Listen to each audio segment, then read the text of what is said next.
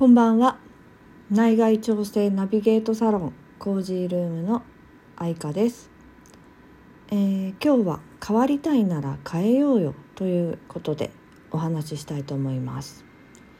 えー、以前の私は変わりたい変わりたいと思いながらいろんな自己啓発本を読んで変わりたい変わりたいと思っていました。ずっと。うん、あのどう変わりたいかははっきりと分かっていないんですけど分かっていることはお金に困らない私になりたい。突然何かあってもさっとお金を出せるようになりたい、ね、そして子どもたちに習い事とか好きなことをさせてあげたい。そして何かモヤモヤしてしまう自分をやめたい。自分で決められないそんな自分の状態から抜け出したいこんな風に思っていました。お金のことと自分の意思がないこと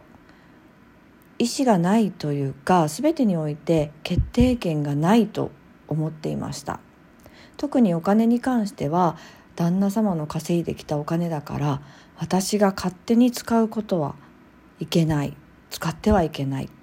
私も働いていたのにそう思っていました当時の私は変わりたいと思って自己啓発の本を読んで納得していたのに何も行動ができなかったんです。はい、それでですねここでご紹介したいのがマザー・テレサさんのこのお言葉よく聞くと思いますがこのお言葉です。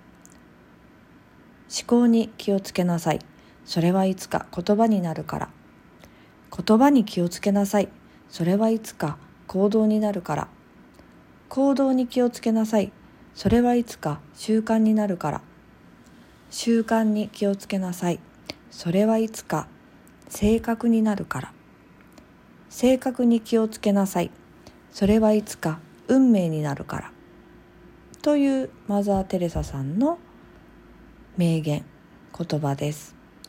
はい、自己啓発本を読んでも分かった気になっても実際に思考や行動言葉行動が変わらなければ運命って変わらないんです。というかあの私の場合はマイナス思考だったので出てくる言葉もマイナスな言葉ああ不安とかできないとか無理とかだから行動もできないんですね。自己啓発本を読んだ瞬間はそんなマイナス思考じゃいけないってプラスに変えようとするんですがすぐに忘れてしまうんですよね。うん、だから長い間何年も私の運命って変わりませんでした。ね、まあでもそんな中でももしかしたら何年も何年も自己啓発本を読んで何度も何度もちょっと変えてみよう。ちょっとやってみようっていうのを繰り返すうちに少しずつ変わってたのかもしれないですけどね。全然気がつきませんでした。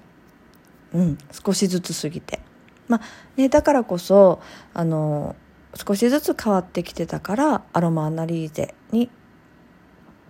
出会えたんだろうなと思います。はい、そのアロマアナリーゼに出会ったのが約2年前なんですけれども思考が変わって言葉が変わって行動が変わってきました、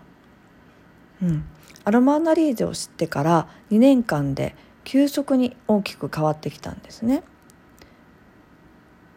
それを実感し始めたのがアロマアナリーゼを知って考案者の藤原綾子先生に実際に会ってから。うん、少しずつ最初はね少しずつだったんですけれども何度も何度もアロマアナリーゼを受けるうちに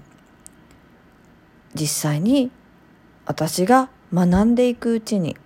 そのスピードっていうのは変わっていくスピードっていうのは加速していったように思っています。好きな香りを選ぶことによって嗅覚匂いですね。匂いの鼻の感覚と脳の仕組みというもので自分にとってプラスになることを本能が教えてくれるんです。それによって私が自分の本能に従って考えたり言葉を発したり行動ができるようになったから変わってきたのかなと思います。私の本当の思い気持ちに正直に考えたり伝えたり動くことができたらいろんなことがとてもいい感じに回るようになってきました。もやもやすることがなくなってきたり自分の意思でいろんなことを決められるようになったり子どもたちも好きに自由に本当に私の変化に合わせるかのように過ごしていっています。うん、アロマアナリーゼは嗅覚。匂いと脳の仕組みを使って自然とプラス思考や言葉行動に変わっていくように思います。だから変わりたいならアロマアナリーゼを受けてみてって私は本気で思っています。自己啓発本を読んで自分で意識して行動してみたり考え方を変えてみたりっていうのももちろんいいんですけどでそのたくさんの本も出ていますし YouTube やいろんなこのようなラジオでもそういうのを伝えている方はたくさんいるのでそれを見たり聞いたりしてやってみるのももちろんいいと思います。でも私がはっきり言えるのはアロマアナリーゼをやって好きな香りから出てくるイメージ本能の声自分の心の奥底にある本音を聞いてみたら結果が出るのが早かったっていうことです。うん、まず言いたいのは変わりたくて自己啓発を学んでいるならごちゃごちゃ言わずにやってみたらいいって思います私の場合はできない理由を並べたくってそれを難しいと感じてそれでも変わりたくて本を買ってっていうのを繰り返していました。だからですね同じようにそれを繰り返している方はここで一度アロマアナリーゼを受けてみて毎日香りを嗅いでみてほしいと思います。アロマアナリーゼを受けるとお守り香水という香水を作りますから。香りだし潜在意識とか本能っていう目に見えないものなんですけどやってみてほしいんです。本を読んでやり始めて忘れてまた違う本を買って読んであって思い出してまたやってみて。書いている人とか使っている言葉が違うだけで結局、うん、書いてある内容って同じようなものなんじゃないかなという本を私もいくつも買いました。うん、それでアロマアナリーゼを知ってから変わり始めたことを実感してから改めてその自己啓発本を読んでみたんですね。そしたらそうそうここに書いてあったってここに書いてあったことやってるできてる